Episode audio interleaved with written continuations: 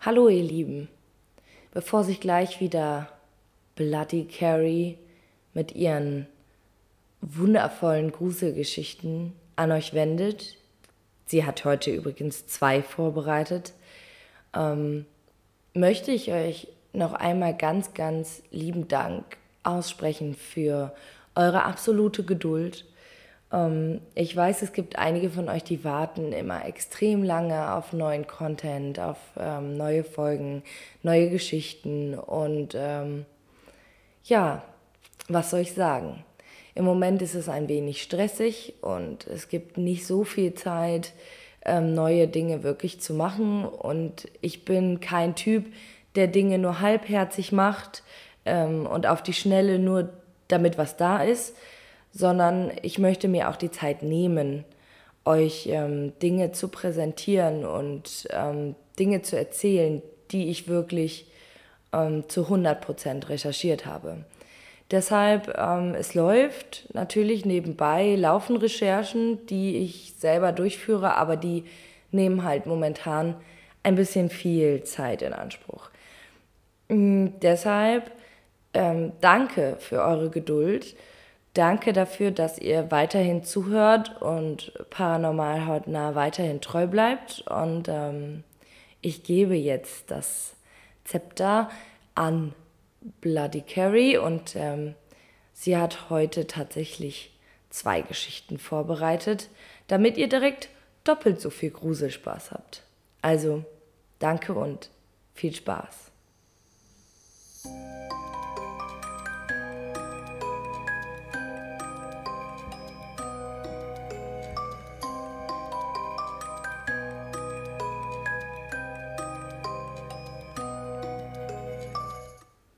Hallo, hallo, meine Lieben.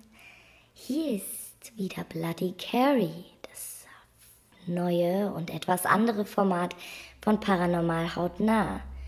Ich freue mich, dass ich euch endlich wieder mit ein paar Gruselgeschichten so richtige Gänsehaut bereiten kann.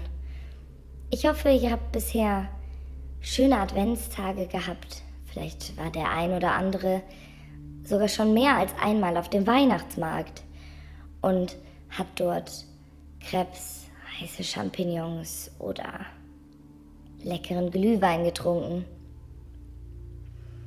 Wenn es die Zeit zulässt, geht auch Karina das ein oder andere Mal auf den Weihnachtsmarkt, einfach nur um ein bisschen Stress abzubauen und ein bisschen Zeit mit ihren Freunden und Bekannten zu verbringen. Ich hingegen bin ja immer noch eine Gestalt der Nacht. Das heißt, ich habe keine Zeit, auf einen Weihnachtsmarkt zu gehen, denn leider sind sie alle schon geschlossen. Wenn ich aus meinem Spiegel krabbel und mein Unwesen treibe. Ich habe euch heute zwei Geschichten mitgebracht, wie Karina das schon angekündigt hat. Ähm, einfach aus dem Grund, weil ich dachte, ihr habt es verdient heute doppelt gegruselt zu werden. Ich habe auch schon ein paar Insider-Informationen bekommen, dass Karina etwas ganz Besonderes für Weihnachten plant. Aber ich konnte noch nicht rausfinden, was. Also bleibt gespannt und lasst uns jetzt mit unserer ersten Geschichte starten. Die moderne Puppe. Es war einmal eine ganz normale Familie. Also ein Vater, eine Mutter und zwei Kinder. Um genauer zu sein, zwei Mädchen. Es war nun der Tag gekommen, an dem das ältere Mädchen sechs Jahre alt geworden war. Sie wünschte sich eine Puppe.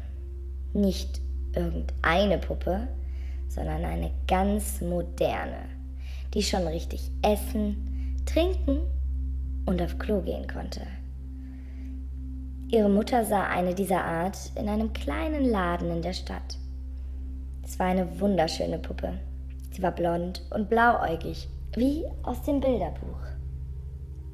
Sie kaufte sie und schenkte sie ihrer Tochter. In der Nacht darauf hörte sie ein leises Knirschen und ein Schmatzen. Sie merkte, dass diese Geräusche aus dem Kinderzimmer ihrer sechsjährigen Tochter kamen. Langsam schlich sie sich in das Zimmer und schrie leise auf.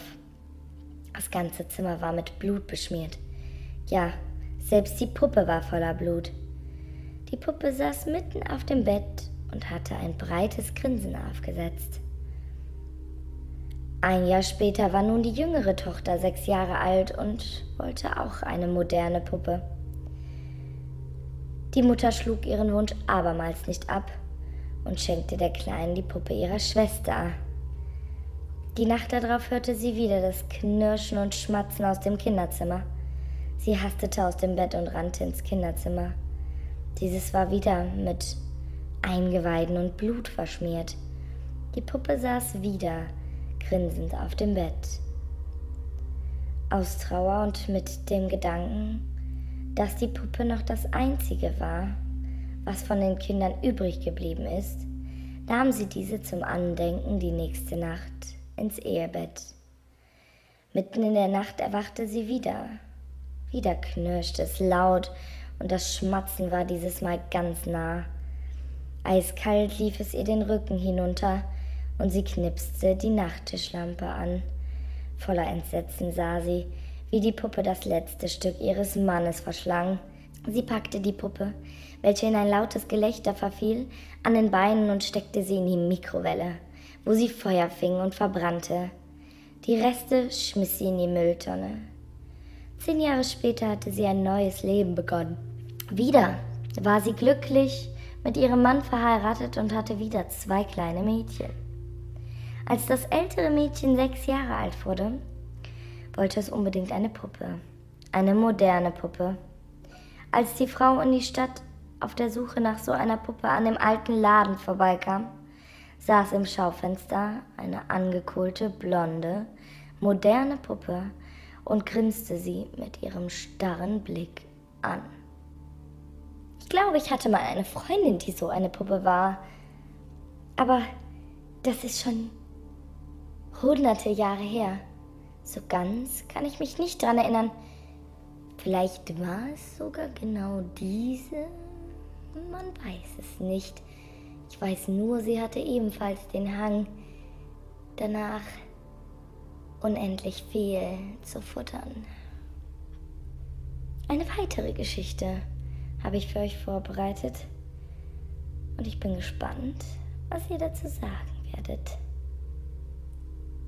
Dracula im Taxi.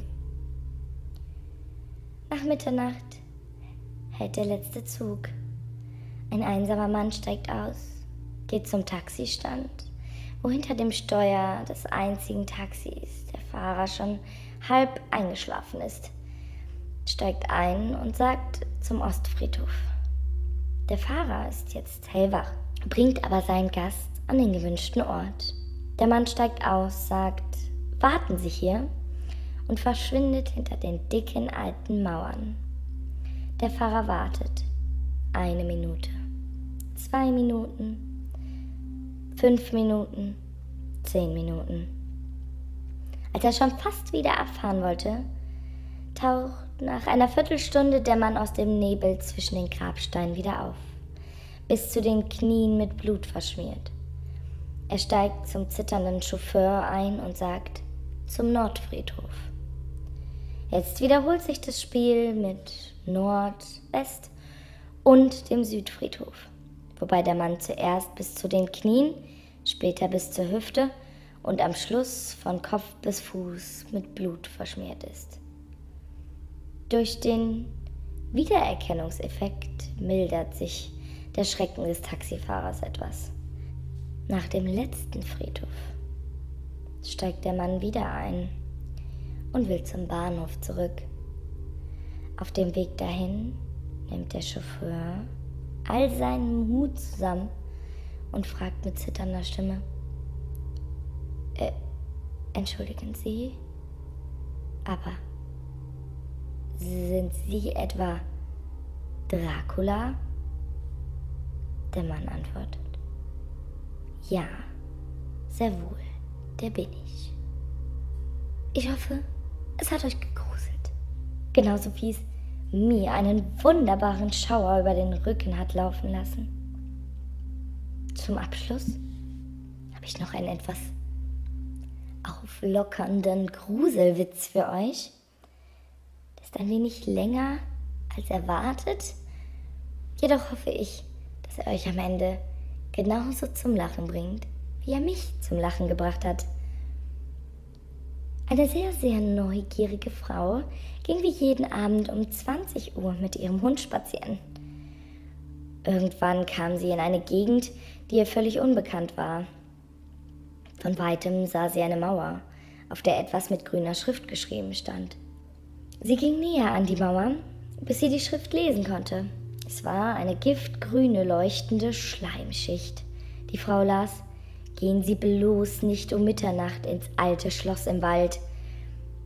Sie kannte das alte Schloss im Wald. Im Dorf erzählte man sich gruselige Geschichten über jenes. Die Frau fragte sich, was wohl im Schloss sein möge, warum man da nicht hin sollte. Und gleichzeitig beschloss sie um Mitternacht dorthin zu gehen. Nun war es kurz vor Mitternacht.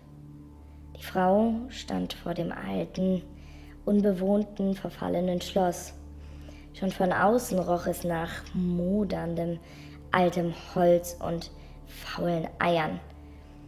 Sie ging auf die Eingangstür zu. Diese öffnete sich mit lautem Knarren. Die Frau betrat den Flur. Auf dem Boden war diese schleimige grüne Schrift. Gehen Sie bloß keinen Schritt weiter. Darunter war ein Totenkopf gemalt. Die Frau, welche von Neugier bewegt war, achtete gar nicht darauf und ging einfach über die Schrift hinweg. Dann kam sie an eine Treppe, welche nach oben führte. Daneben stand ein Warnschild.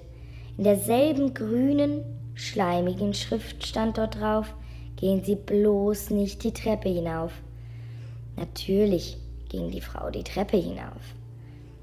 Die Stufen waren aus Holz, sie knarrten fürchterlich unter den Schritten der Frau.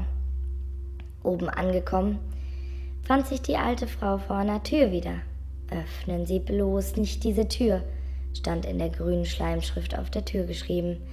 Und was machte die Frau? Natürlich, sie öffnete die Tür. Ganz langsam und vorsichtig öffnete sie die Tür, Zentimeter für Zentimeter. Dann stand sie in einem dunklen Raum.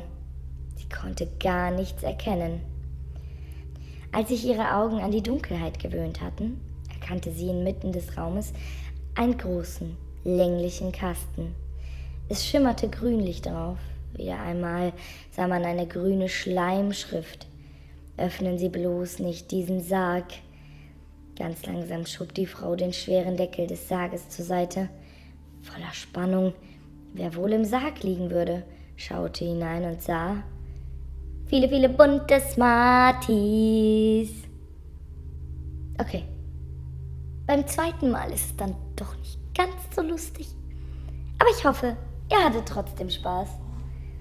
Ich für meinen Teil muss jetzt wieder an meinem Spiegel und ein paar Leute gruseln. Es hat sich anscheinend rumgesprochen, dass es mich gibt ähm, durch die 50s und Konrad und allem Möglichen. Jack und so weiter. Viele Leute wissen jetzt, dass es mich gibt und einige davon sind sogar so mutig, mich zu rufen. Deswegen, ihr kennt das ja. Die Pflicht ruft. Vielen Dank fürs Zuhören. Ich hoffe, ihr habt euch gut gegruselt heute. In diesem Sinne, auf Wiedersehen.